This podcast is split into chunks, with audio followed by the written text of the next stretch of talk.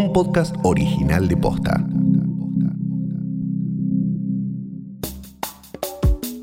Las muertes por coronavirus transformaron los rituales de despedida y de luto tal y como los conocíamos.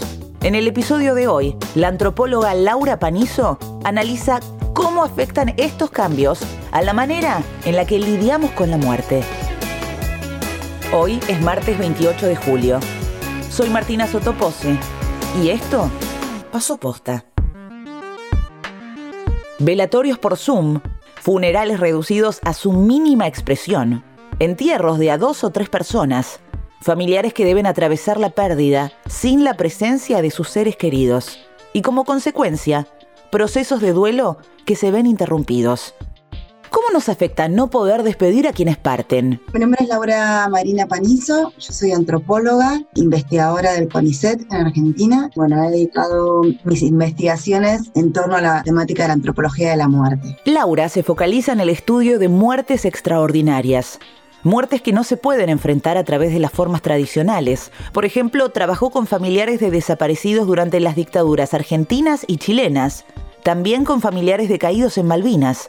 Laura la llama muertes desatendidas. La muerte desatendida hace referencia a instancias donde por ausencia del cuerpo la muerte no puede enfrentarse de manera clara y lo más importante es que no se producen espacios sociales que puedan atender tanto al muerto que está atravesando este proceso ¿no? de la muerte, este ritual de paso, eh, ni a los deudos, ¿no? que también están atravesando los cambios referidos a esta ruptura que se da en las relaciones sociales.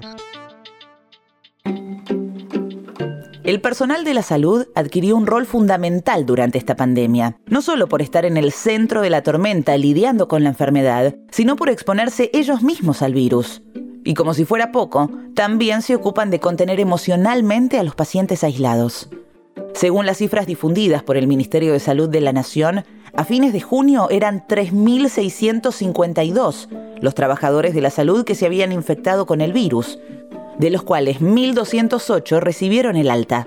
Un estudio realizado a profesionales de este ámbito en China a fines de enero arrojó que el 50,4% del personal presentó síntomas depresivos, el 44,6% ansiedad, el 34% insomnio y el 71,5% estrés. Es muy importante el tema del rol de los, de los profesionales, de los médicos, de las enfermeras, del personal de la salud, que si bien siempre en un contexto no pandémico también, ¿no? Jugar un rol fundamental en este acompañamiento, incluso en los cuidados paliativos, ahora son como los, el centro de atención, ¿no? Y, incluso se ha hablado de, esta cuestión heroica y sacrificial, ¿no? Por ocupar un, lugar central, no solamente para preservar la vida, ¿no? Y el sacrificio de, de su propia vida, ¿no? Para preservar la vida del otro y la comunidad, sino también en el acompañamiento del muerto y lo que es la soledad.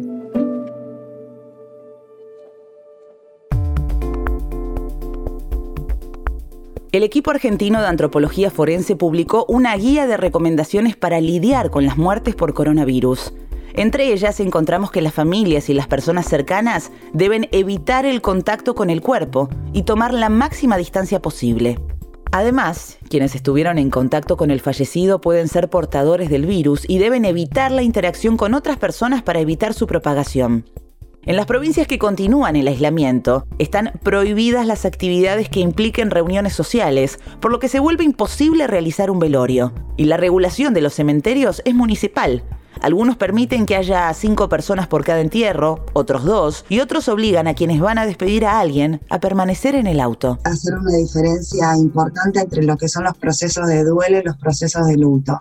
Los procesos de duelo refieren a las instancias intrapsíquicas más internas de los familiares, si se quiere, del deudo, en tanto el afrontamiento a la muerte, y los procesos de luto refieren a las prácticas sociales, todo aquello que hace a la, a la actividad colectiva alrededor de la muerte. Yo creo que los rituales de luto son de suma importancia, ¿no? son sumamente relevantes en este proceso que acompaña la vida y la muerte. Porque somos seres sociales, porque cuando estamos hablando de pérdidas, lo que hay es una ruptura en las relaciones sociales y esta ruptura en las relaciones sociales tiene consecuencias en la vida cotidiana.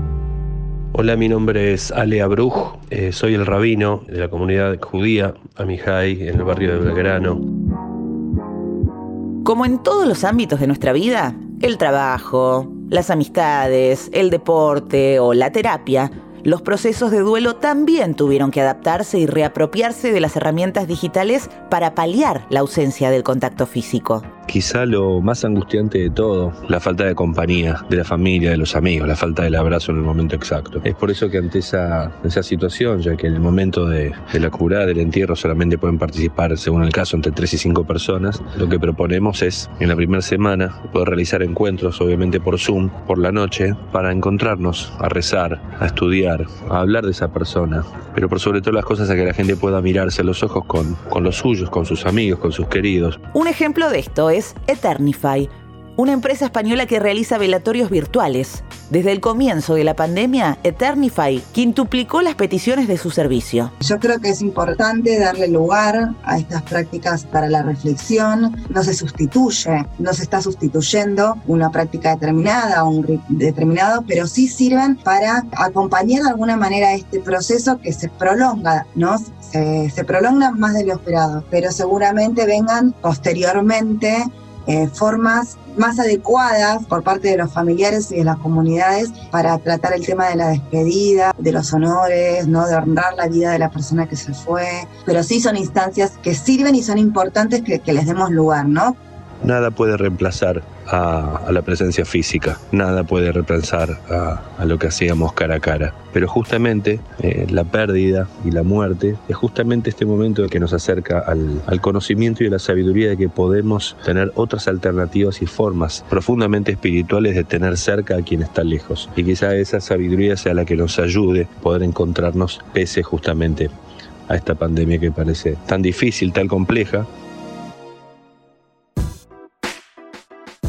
Todavía no sabemos si esta pandemia nos va a sacar mejores o peores, si vamos a aprender o no, pero una cosa es segura es un momento sin precedentes de reflexión y adaptación. Uno tiene siempre concepciones acerca de, las, de la vida y la muerte, ¿no? Ideas que nos hacemos y construimos a lo largo de nuestra vida y en estas ideas y en estas ideas acerca del morir también están las, prácticas adecuadas, ¿no? Lo que es adecuado eh, acerca del tratamiento, por ejemplo, de los cuerpos. Estas muertes extraordinarias, en el caso del COVID, lo que hacen es de alguna manera modifican las concepciones tradicionales. Ahí se, se modifican modifican en primer lugar porque hay una obstaculización de que se puedan realizar las prácticas y se modifican porque esta obstaculización lo que propone es nuevas formas, ¿no? Son, son como reacciones creativas para poder este, enfrentarnos a una nueva realidad. Entonces, en estas nuevas construcciones, en nuestras nuevas formas de enfrentarnos y, y de sobrellevar un, algo que es novedoso, aparecen como estas reflexiones sobre la muerte en general. Entonces hay modificaciones porque la muerte en sí ya es distinta. Entonces produce sentido distintos.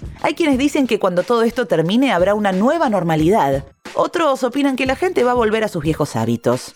Para Laura hay una sola certeza.